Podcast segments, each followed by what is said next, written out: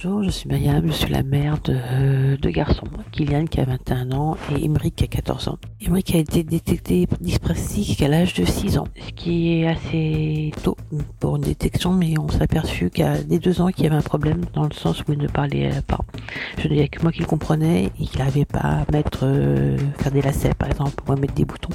Je pense que la dyspraxie, pas la dyspraxie, tous les 10 en général, c'est un handicap qui a du mal à être reconnu être considéré comme un handicap, alors que franchement c'est vraiment handicapant pour, euh, pour vivre. Par exemple, mon fils ne sait faire ses lacets que depuis euh, deux ans. Donc à 12 ans, il a appris à faire du vélo quand il avait 13 ans.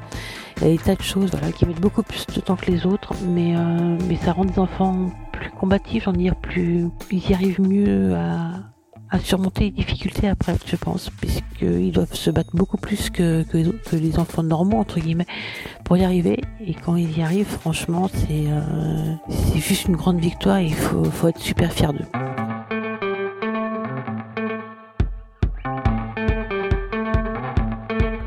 Un enfant qui parle tardivement, un autre qui renverse tout ce qu'il a dans les mains. Celui qui bouge non-stop, celui qui inverse les syllabes, ou encore qui n'arrive pas à lire de manière fluide. On l'appelle maladroit, distrait, fainéant, hyperactif. Et cet enfant, il se fait disputer tout le temps, parce qu'on peut croire qu'il le fait exprès. Eh bien non. Il souffre sûrement de cette situation car il a vraisemblablement un trouble d'apprentissage. Mais qu'est-ce que c'est?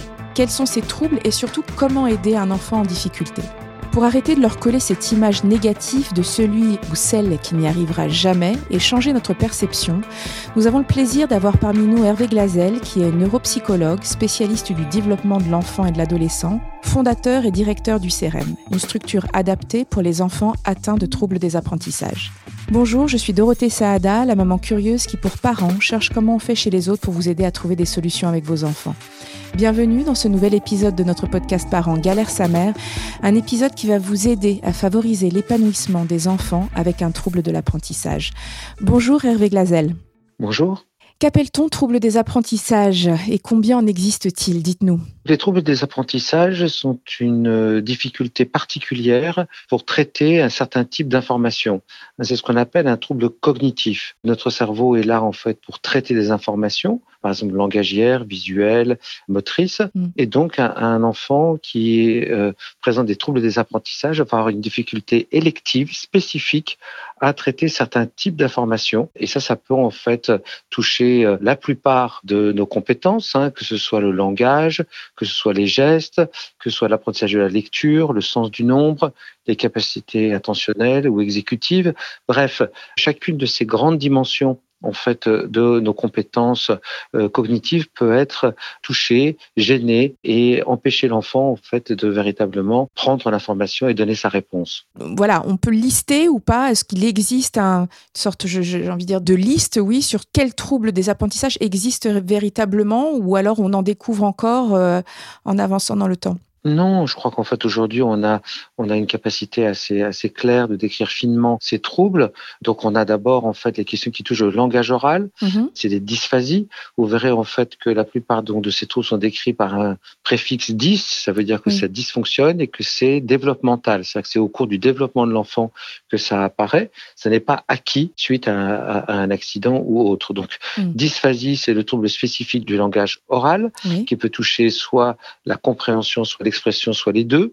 Vous avez la famille des dyslexies, des troubles donc de la lecture, à ne pas confondre avec les dysorthographies, les troubles de l'orthographe. Eh Vous avez les troubles du geste, les dyspraxies avec cette dyspraxie particulière qui est celle de la dysgraphie, une difficulté en fait à automatiser le geste graphique qui est mhm. si essentiel à l'école. Vous avez des troubles dyscalculiques, le trouble du sens du nombre, qui ne veut pas forcément dire qu'on est mauvais en maths, mais qu'on a du mal à se représenter les quantités, les grandeurs, les magnitudes. Vous avez des troubles plus transverses de la mémoire, heureusement rares chez l'enfant, euh, les troubles de l'attention, au contraire très communs, avec ou sans hyperactivité. Encore les troubles exécutifs, hein, des troubles qui touchent les fonctions frontales, qui vont finalement moduler toutes les autres, la planification, l'anticipation, la flexibilité mentale. Et puis vous avez euh, euh, voilà l'espace en fait fait des troubles du spectre autistique qui sont eux aussi des troubles des apprentissages qui touchent en fait la cognition sociale, l'interprétation des signaux sociaux et donc la capacité à véritablement interagir de manière fluide avec l'autre. Mmh. Alors, vous nous avez parlé énormément donc des 10, on en entend beaucoup parler aujourd'hui, euh, des troubles du comportement, des troubles de l'attention, vous en avez aussi parlé, c'est ce qu'on appelle les TDA, c'est ça? Vous avez dit avec ou sans hyperactivité. Est-ce que vous pouvez nous expliquer? Oui, alors là, effectivement, vous évoquez plusieurs choses. Hein. D'abord, les troubles de l'attention, c'est une difficulté spécifique à focaliser ou à soutenir son attention. Hein, ça touche certains réseaux cérébraux particuliers autour de la vigilance ou de la capacité, ah si vous voulez, à soutenir son attention sur une tâche longue ou à focaliser son attention spécifiquement sur des cibles, hein, sur, sur des euh, intentionnellement euh, traiter un certain nombre d'éléments dans l'environnement, qui peut parfois, mais pas toujours, être accompagné de ce qu'on appelle une instabilité motrice, une difficulté à se poser, mhm. hein, un enfant agité, un enfant fatigant, usant, euh, toujours en mouvement. Mais attention, en fait, ne va pas confondre avec des troubles du comportement que vous avez évoqués dans, dans le même élan. Justement, en fait, le TDAH, le trouble de l'attention avec hyperactivité, euh, n'est pas en fait un trouble du comportement. L'enfant a beau faire, il n'y arrive pas. Mhm. Il est effectivement aux prises avec cette grande difficulté à, à pouvoir se poser et à orienter son attention vers, euh, vers ce qui fait sens hein, au moment de n'importe quelle tâche. Ça peut être une tâche scolaire ou autre. Les troubles du comportement sont quelque chose de très différent. Hein, sont une difficulté vraiment à vivre en bonne intelligence avec ses pairs, avec euh, les, les adultes, les autres enfants. Et là, pour le coup, il peut y avoir des éléments euh, d'agressivité, mmh, mmh. de colère, d'opposition, de frustration, de provocation. Et puis parfois, en fait, malheureusement aussi, qui peuvent dériver vers des, des, des faits de prédélinquance. Hein. donc ça, ce sont des, des troubles du comportement. Ça, donc, les troubles des apprentissages, finalement, n'incluent pas en fait ces questions de troubles du comportement. C'est quelque chose de différent. On a l'impression en ce moment qu'on parle énormément des troubles 10 que vous évoquiez. Euh, est-ce qu'il y a une recrudescence de ces troubles ou c'est juste un sujet dont on parle plus aujourd'hui? Non, bien entendu, il n'y a pas de recrudescence. Si vous voulez, il n'y a pas d'épidémie de 10. Simplement, en fait, on pense qu'il y a 8 à 10% des enfants qui sont touchés par un de ces troubles neurodéveloppementaux, sans oublier que la co-occurrence des troubles est courante. C'est-à-dire qu'il est rare d'avoir un trouble isolé. Hein, quand euh, il y a quelque chose de spécifique qui se passe autour du développement euh, de tel enfant, de son cerveau et de ses capacités cognitives, il est rare que ça touche exclusivement une dimension. Ça arrive, hein, mais, mais pas toujours. Donc, en fait, ça touche un enfant sur dix, on va dire en, moyenne, deux à mhm. trois enfants par classe. Mais il y a, ça a toujours existé. Sauf qu'aujourd'hui, il y a plusieurs choses. Un, des meilleures capacités de dépistage. Les outils à notre disposition sont plus fins sont plus élaborés. Les professionnels formés, là aussi, sont plus nombreux. Ils sont pas forcément plus disponibles. Hein. On sait qu'en fait, les listes d'attente sont longues pour obtenir un diagnostic. Malheureusement, oui. Et puis, par ailleurs, il y a aussi une prise de conscience très forte maintenant depuis une vingtaine d'années, et encore plus dans les cinq à sept dernières années, en fait, de la réalité de ces troubles, de leur impact dans le quotidien de l'enfant, de sa mmh. scolarité ou de sa vie à la maison, et de son devenir scolaire et de son devenir tout court. Voilà, avec finalement des dispositifs institutionnels qui ont mis ça un peu au centre des préoccupations de l'école et des familles, et une meilleure reconnaissance de ce que c'est des besoins d'accompagnement. Comment est-ce que ces troubles, comment est-ce que la médecine explique ces troubles? Est-ce qu'il y a des causes précises? Absolument. Euh, ça, c'est bien décrit, bien compris. Euh, comme j'ai dit, ce sont des troubles cognitifs, donc troubles du traitement de l'information. Et, le siège de tout ça, c'est le cerveau. Mm. c'est un trouble neurologique, généralement suffisamment subtil pour que euh, quand on passe une IRM ou qu'on fait des explorations, hein, on ne voit rien ah à l'image. Mm-hmm. Donc, en fait, ça touche très, très spécifiquement, très électivement un groupe réduit de neurones, des, des réseaux très particuliers, si vous voulez. Donc, en fait, c'est un, un trouble de l'organisation du, du cerveau et de son fonctionnement. Et donc là, euh, on a maintenant euh, de manière claire, j'ai envie de dire, euh, une, une description de ce que sont ces troubles et, de, comment en fait ça, dysfonctionne. En revanche, il est difficile d'en connaître ce qu'on appelle l'étiologie, la cause. Hein, qu'est-ce qui fait que tel enfant est dyslexique, tel enfant est dyspraxique ou un trouble de l'attention hein, On a certaines hypothèses. On sait qu'il peut y avoir des facteurs d'héritabilité génétique, mais qui ne sont pas des facteurs simples. Hein. mais finalement, au fond, euh, ça reste encore une question de recherche. Mais en revanche, ce qu'on peut affirmer, c'est que ce ne sont pas des troubles psychologiques, ce ne sont pas des troubles de la personnalité, mmh. ce n'est pas causé par l'environnement familial, c'est véritablement euh, quelque chose d'organique qui va euh, spécifiquement toucher en fait un certain type de traitement de l'information. Est-ce que si moi je suis une maman euh, euh, dyslexique, euh, j'ai plus de chances d'avoir des enfants qui le seront? Voilà, on pense que oui. Hein. on pense qu'il y a, comme je le disais, une certaine irritabilité. Il y a des hmm. histoires familiales autour de certains troubles. Vous parlez de la dyslexie, oui, en effet, il n'y a pas de doute là-dessus. Ça peut être aussi le cas des autres troubles, troubles de l'attention, y compris avec hyperactivité, les questions de troubles du langage. donc, ce sont des troubles, voilà, qui sont qui sont finalement assez courants. Hein, et qui peuvent provenir d'éléments hérités. Voilà. Mais il y a aussi beaucoup de cas sporadiques. Ça touche toutes les couches sociales, toutes les familles. Il n'y a pas en fait euh, de prédictibilité forte euh, de là où ça pourrait arriver. Euh, donc ça touche hélas en fait l'ensemble des enfants potentiellement et des familles. Et est-ce qu'un enfant peut malheureusement cumuler plusieurs troubles? Oui, voilà ce que je vous disais, ce que j'appelle la co-occurrence, mm. c'est-à-dire quelque part, au cours de ce, ce, mouvement développemental, de cette dynamique finalement de développement de l'enfant, euh, depuis euh, la conception jusqu'à l'âge adulte, euh, ben, il, y a des, il y a des phénomènes très complexes, si vous voulez, d'élaboration dans le cerveau, de traitement. Il y a des éléments qui, qui sont innés, hein, et puis d'autres qui sont de la rencontre en fait avec l'environnement. Donc c'est vraiment cette rencontre entre le potentiel de l'enfant et les stimulations de l'environnement qui vont créer éventuellement un développement atypique et donc créer ces troubles des apprentissages.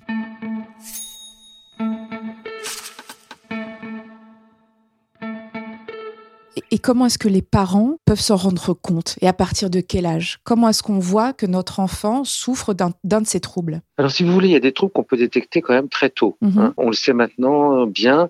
Euh, par exemple, les troubles du spectre autistique, ils peuvent être détectés la première année de vie, puisque nos compétences sociales sont extrêmement précoces. Le bébé naît extrêmement immature, avec un besoin très fort de son environnement, qui sont les conditions de sa survie. Donc, en fait, euh, l'évolution a permis au tout petit enfant de créer des relations forte avec son environnement, de prendre des signaux et d'en donner en fait à son environnement. Et on mm. voit très bien, si vous voulez, que les compétences de reconnaissance des visages ou de traitement spécifique des sons du langage, c'est très très précoce chez l'enfant. Et on voit bien en fait que dès un mois, il y a un sourire-réponse, il, y a du babillage, il y a l'échange en fait avec l'environnement, même s'il n'y a pas de langage ou de motricité. Mm-hmm. Donc ça, si vous voulez, c'est des troubles qu'on peut détecter très tôt euh, et qu'il est bon de détecter très tôt pour la prise en charge. On en reparlera peut-être tout à l'heure. Ensuite, il y a des troubles praxiques si vous voulez, qui ne sont pas des troubles moteurs, alors qui peuvent être éventuellement accompagnés hein, de certaines spécificités motrices, mais c'est autre chose. Hein, c'est des troubles du geste, des gestes appris, hein, comme euh, s'habiller, euh, mm. mettre ses chaussures, utiliser un crayon, euh, une gomme, un bâton de colle, enfiler des perles. Et donc, ça, on voit bien que pendant les années de maternelle, mm. qui vont être des années de, de, de pâte à modeler, de dessin, de modelage, etc. De, donc, on, on va avoir un enfant qui sera moins à l'aise, plus malheureux dans ces classes euh, qui euh, euh, aura moins d'appétence en fait pour le dessin et autres. Mhm. Et ça, donc, les troubles praxiques peuvent éventuellement se repérer dans les années de maternelle. Absolument. Les troubles du langage, là aussi, hein, ça c'est. Il faut savoir que l'acquisition du langage est, à la fois très rapide et très séquencée, avec des mots uniques qui sont prononcés dès un an, des, mots qui sont associés à deux ans, avec plusieurs centaines de mots en fait, mhm. et, et, ensuite des phrases complètes à trois ans structuré avec une vraie grammaire euh, correcte, si vous voulez. Donc, vous voyez, ça va très vite. Donc, on peut détecter, si vous voulez, des retards de langage euh, ou des atypies de langage assez précocement. Et donc, ceux aussi, euh, dès la maternelle, j'ai envie de vous dire, quand l'enfant a été exposé à, à, à d'autres enfants de son âge et à des adultes dans un cadre un peu plus formel, euh, on peut s'en rendre compte et, et s'en inquiéter. et malheureusement, certains de ces troubles sont détectés trop tard. Oui, bah oui, c'est ce que j'allais vous dire. Oui. On peut très bien se dire, comme je le disais en introduction, pour que vous parliez justement de dyspraxie, qu'un enfant peut être juste euh, maladroit, en fait. Tout à fait. Hein, et, donc, on peut avoir. Alors, très souvent, la phrase, c'est euh, ça va venir, il faut attendre, il y a telle compétence en fait qui s'est bien développée, tout se développe pas en même temps. La réalité, c'est pas comme ça. Les compétences se développent de manière équilibrée. Il n'y a pas en fait de décalage a priori entre le développement des différentes fonctions cognitives. Et donc, euh, il n'y a aucun intérêt à attendre. En revanche, il ne faut pas tout pathologiser. Hein. L'idée, c'est ah, mais c'est difficile hein, de, trouver aussi le bon équilibre. C'est vrai, c'est vrai. Donc c'est en fait une vraie tâche qui nous incombe en fait à nous autres euh, qui sommes dédiés à ce, à ce travail, c'est de former de diffuser les bonnes, les, bonnes pratiques. Et là, euh, on est en train de, publier un nouveau livre avec des collègues médecins autour justement de euh, ces questions-là pour que les médecins généralistes, les pédiatres soient bien au fait des questions de développement cognitif de l'enfant, de façon à ce qu'il puisse être en alerte, ne pas inquiéter ou rassurer à tort. Voilà. Donc c'est tout un équilibre, vous avez raison, qui n'est pas simple. Pour poursuivre en fait sur la détection, il n'est par contre pas question d'envisager euh, une dyslexie avant l'apprentissage de la lecture. Eh hein. C'est-à-dire que la lecture, c'est à partir du CP, donc 6 à 7 ans. Il faut euh, entre 3, 3 mois et 1 an pour apprendre à lire, on va dire. Hein, et euh, euh, donc l'idée, c'est qu'il n'est pas question d'anticiper un risque de trouble de la lecture euh, dès la grande section mhm. de maternelle. On peut avoir, mais c'est extrêmement subtil, si vous voulez, un certain nombre d'éléments qu'on aura du mal à détecter autour de la conscience phonologique, par exemple. Mais c'est vraiment à partir du CP qu'on s'en rend compte quand l'apprentissage est fait de manière intensive, appropriée, dans une vraie logique de transmission, qu'on pourra se dire que oui, tel enfant, au bout de quelques mois, n'y arrive pas. De toute façon, on ne pourra pas prononcer le mot dyslexie avant 18 mois de décalage entre euh, l'âge euh, chronologique et l'âge de lecture, mesuré en, termes de vitesse et de précision de la lecture. Mhm. Ça, c'était pour la lecture. Le graphisme, c'est pareil. Hein, c'est à partir du, du travail d'écriture, du CP, CPCE1. Euh, et euh, autour du sens du nombre, c'est plus compliqué, hein, les dyscalculies, puisque assez tôt, on a des compétences numériques, même très précoces, mais ce sera probablement autour là aussi des apprentissages formels à l'école qu'on pourra se rendre compte que c'est compliqué pour cet enfant-là. Et un trouble de l'attention? Donc, trouble de l'attention, vous avez des formes, si vous voulez, sévères, qui se voient très tôt, hein, avec des hyperactivités, euh, euh comment dirais-je, précoces, qui sont heureusement rares. Cependant, ça peut être plus subtil et puis ça peut se découvrir au fur et à mesure de la scolarité de l'enfant. Et donc, à ce moment-là, il va falloir être attentif, éventuellement donc réaliser un bilan, hein, puisqu'en fait, un trouble de l'attention peut s'affirmer sur la base de plusieurs types d'informations. L'histoire de l'enfant, un bilan précis avec les observations cliniques, les questions des données objectives apportées par des tests, euh, et enfin, euh, les observations de l'entourage, que ce soit les parents, les enseignants, etc.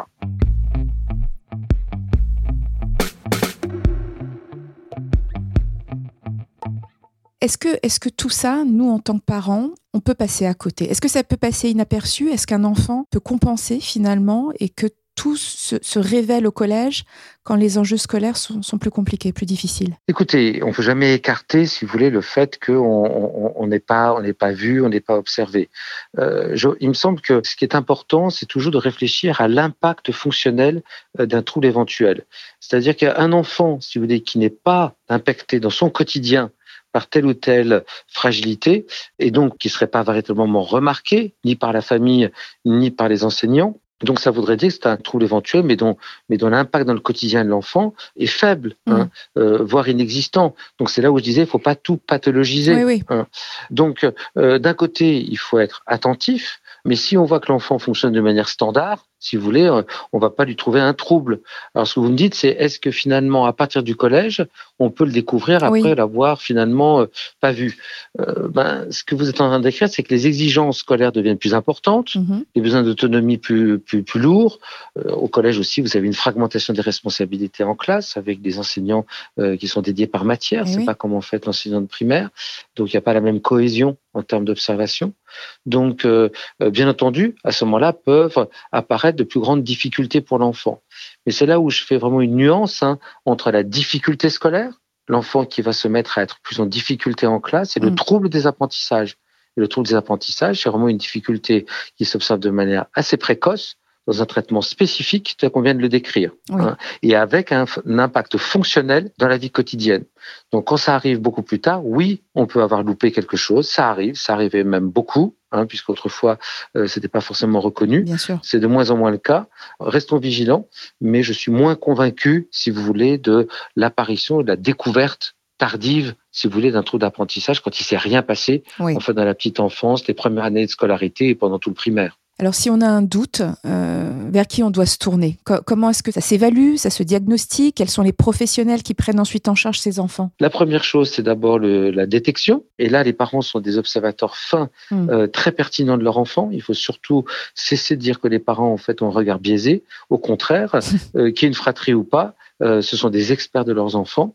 C'est toujours comme ça. C'est un parent qui se dit, il y a quelque chose qui me semble qui cloche. Euh, mon enfant, en fait, voilà, euh, ne fait pas ces choses-là comme j'aurais pu l'attendre à cet âge-là. Il y a cette, ce je ne sais quoi, cette intuition si vous voulez, euh, parce qu'on est tous humains, de se dire qu'il y a quelque chose qui finalement ne se développe pas de, la manière attendue. Mm. Euh, donc euh, ça, c'est la détection de la part des parents. Et puis vous avez des enseignants, des enseignants qui eux aussi sont extrêmement chevronnés. Hein, parce que très vite, ils ont vu des cohortes nombreuses d'enfants, mm. et donc ils se font un modèle du développement de l'enfant et de leurs apprentissages, et ils voient bien des enfants qui, en dépit de la stimulation, en dépit de l'enseignement qu'ils pourront prodiguer, ben, ces enfants-là n'y arrivent pas, arrivent pas dans un secteur donné, hein, ou plusieurs secteurs. Et là aussi, ils ont en fait une vraie capacité de, de détection. Je dirais que et les parents et les professionnels de la pédagogie ont un œil fin, ils peuvent détecter, il faut se garder à ce moment-là de euh, faire des diagnostics sauvages. Mmh. Ah ben il fait de la dyslexie, ah ben il me semble qu'il a un trouble de l'attention. On observe et puis après ça on passe la main professionnels, à des professionnels. Mm. Et alors là, il y a deux étages hein, de, dans tout ça. Le premier, c'est quand on, on, se dit euh, qu'il y a quelque chose d'assez spécifique. Par exemple, c'est un retard de langage. Mon enfant parle peu, parle mal, est peu intelligible. Euh, mon enfant est maladroit, n'arrive pas à s'habiller tout seul, mm. euh, mange difficilement avec ses couverts, euh, a du mal à faire les tâches de la vie quotidienne, se brosser les dents, se laver tout seul, etc. Et eh bien là, on peut se dire qu'il y a quelque chose d'un peu spécifique et on ira voir d'abord pour les troubles du langage un orthophoniste, mhm. pour les troubles du geste éventuel un psychomotricien. Hein. Donc ça, c'est vraiment les professionnels qu'on peut voir en première intention. Et puis quand c'est plus compliqué, quand c'est plus intriqué, quand ça paraît plus important ou plus sérieux, hein, à ce moment-là, effectivement, il faut passer à autre chose, éventuellement un bilan donc neuropsychologique, hein, puisque les différents professionnels qui soient orthophonistes, psychomotriciens, ergothérapeutes ou neuropsychologues font des bilans pour, à partir d'hypothèses, véritablement faire un diagnostic hein, avec des outils étalonnés qui permettent en fait d'objectiver le décalage par rapport aux apprentissages attendus à tel âge. Hmm. Hein. Euh, et donc ces, euh, ces professionnels vont pouvoir faire ce travail. Euh, et donc vous pouvez faire ça effectivement soit dans, dans, le public. Hein, il y a en fait un certain nombre de centres de référence pour les troubles du langage et des apprentissages, euh, mais qui sont souvent pris d'assaut. Il y a des professionnels de santé indépendants, privés, qui font aussi en fait ces bilans, voilà, et qui permettent finalement de mettre au jour et d'affirmer les choses.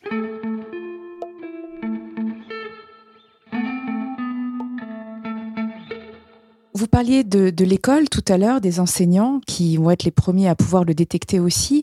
Mais comment est-ce qu'ils peuvent faire, eux, pour aider ces enfants qui vont être noyés dans des classes de, 30 ou même plus? Si vous voulez, euh, certes, ils sont noyés, mais en même temps, on a dit, euh, c'était 10% des enfants. Allez, on va dire 8 à 10%. Dans une classe de 30 élèves, et d'ailleurs, il n'y a pas toujours 30 élèves, dans une classe, quand on, parle de 8 à 10%, ça veut dire 2 à 3 enfants mmh. par classe.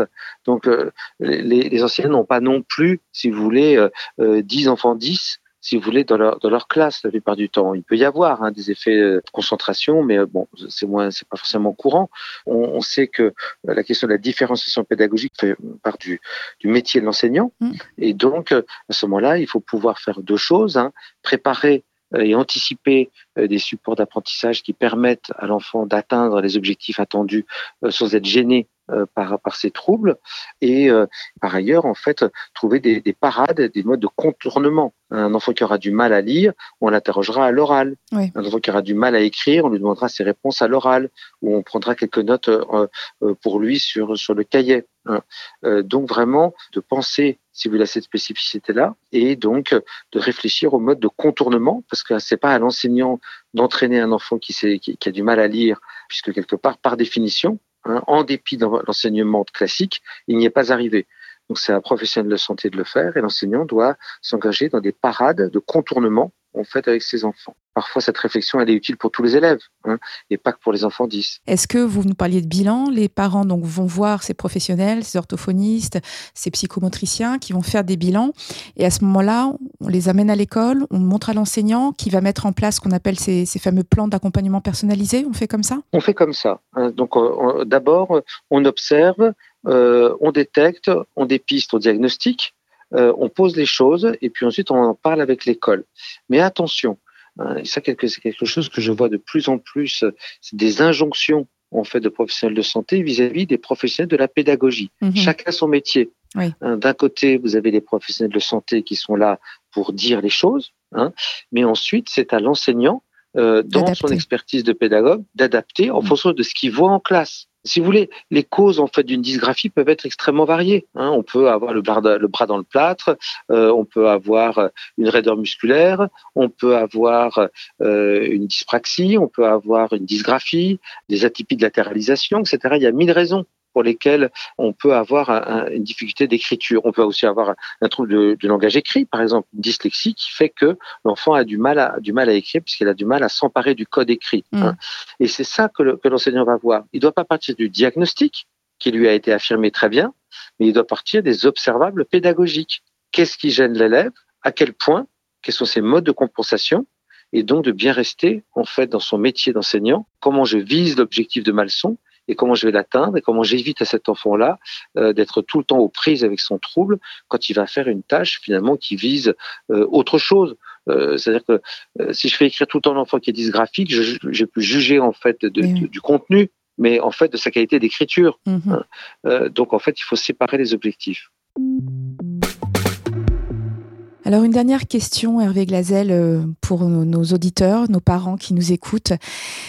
Qu'est-ce que vous pourriez leur dire pour, euh, pour soutenir justement leurs enfants qui, qui souffrent de ces troubles des apprentissages, pour les épauler, pour leur parler, euh, les accompagner? Bah, Première chose, si vous voulez, c'est que maintenant, ce sont des sujets bien connus, mmh. hein, euh, sur lesquels il n'y a, pas besoin en fait d'avoir de mauvaise conscience hein, et de se dire qu'il y a quelque chose qu'on n'a pas bien fait.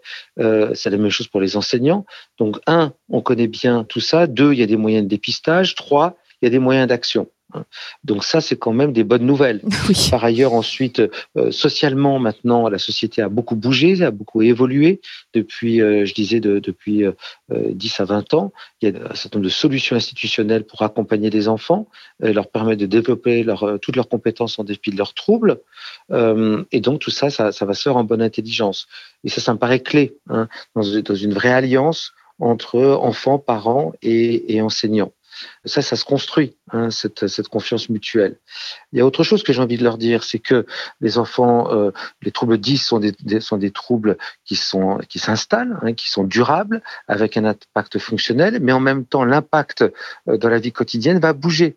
C'est-à-dire qu'il n'y a jamais autant qu'à l'école qu'on va lire, qu'on va mémoriser, qu'on va euh, écrire, qu'on va raisonner, qu'on va, qu'on va faire toutes ces tâches-là. Et puis graduellement, l'enfant compétent, mais qui a des troubles 10, va trouver des parades, des modes de contournement qui lui sont propres euh, et que finalement l'impact du trouble graduellement euh, peut s'estomper ou mm. s'amoindrir partiellement, hein, parfois modérément, mais quand même, grâce en fait aux prises en charge et grâce en fait à ces stratégies d'adaptation. Ce qui fait que, avec l'arrivée de l'âge adulte, euh, souvent l'enfant va s'orienter vers des domaines qui l'intéressent, dans lesquels il a de vraies compétences, et que ça n'empêchera pas l'enfant de devenir un adulte accompli. Bah ouais, ça c'est important ce que je disais, et qu'on arrête de leur coller cette image négative de, celui ou de celle qui est toujours en échec. Mais absolument, hein, d'autant plus que l'échec peut être une sorte de ce que j'appellerais une sorte d'artefact. C'est en fait c'est un échec dans la capacité de prendre l'information sous le format qui est proposé à l'école habituellement et le mode de réponse. C'est pas sur les contenus. L'enfant comprend l'enfant saisit. Ce mm. sont des enfants pertinents. Euh, donc c'est simplement la manière dont on leur présente les choses et le type de réponse demandée qui va donner une apparence d'échec, hein. euh, alors que finalement ils ont tout à fait accès au contenu. Je vous remercie. Merci beaucoup, Hervé Glazel. Euh, c'était euh, passionnant. Et puis, euh, je pense que les parents ont, pu trouver réponse à, toutes les questions qu'ils se posent sur le sujet. Je vous remercie encore. Merci de votre invitation. Je suis à la disposition des familles, absolument. Formidable. Retrouvez sur le site parents.fr tous nos témoignages et nos articles sur ce sujet. Vous pouvez nous écouter sur Spotify, Deezer, SoundCloud et toutes les plateformes de podcast. Et n'oubliez pas, tous les premiers samedis du mois, retrouvez notre nouvel épisode de Galère sa mère. Je suis Dorothée Saada, je vous ai présenté ce podcast réalisé par Nicolas Jean et co-réalisé par Catherine Akouboisiz. À très vite pour le prochain épisode de Galère sa mère.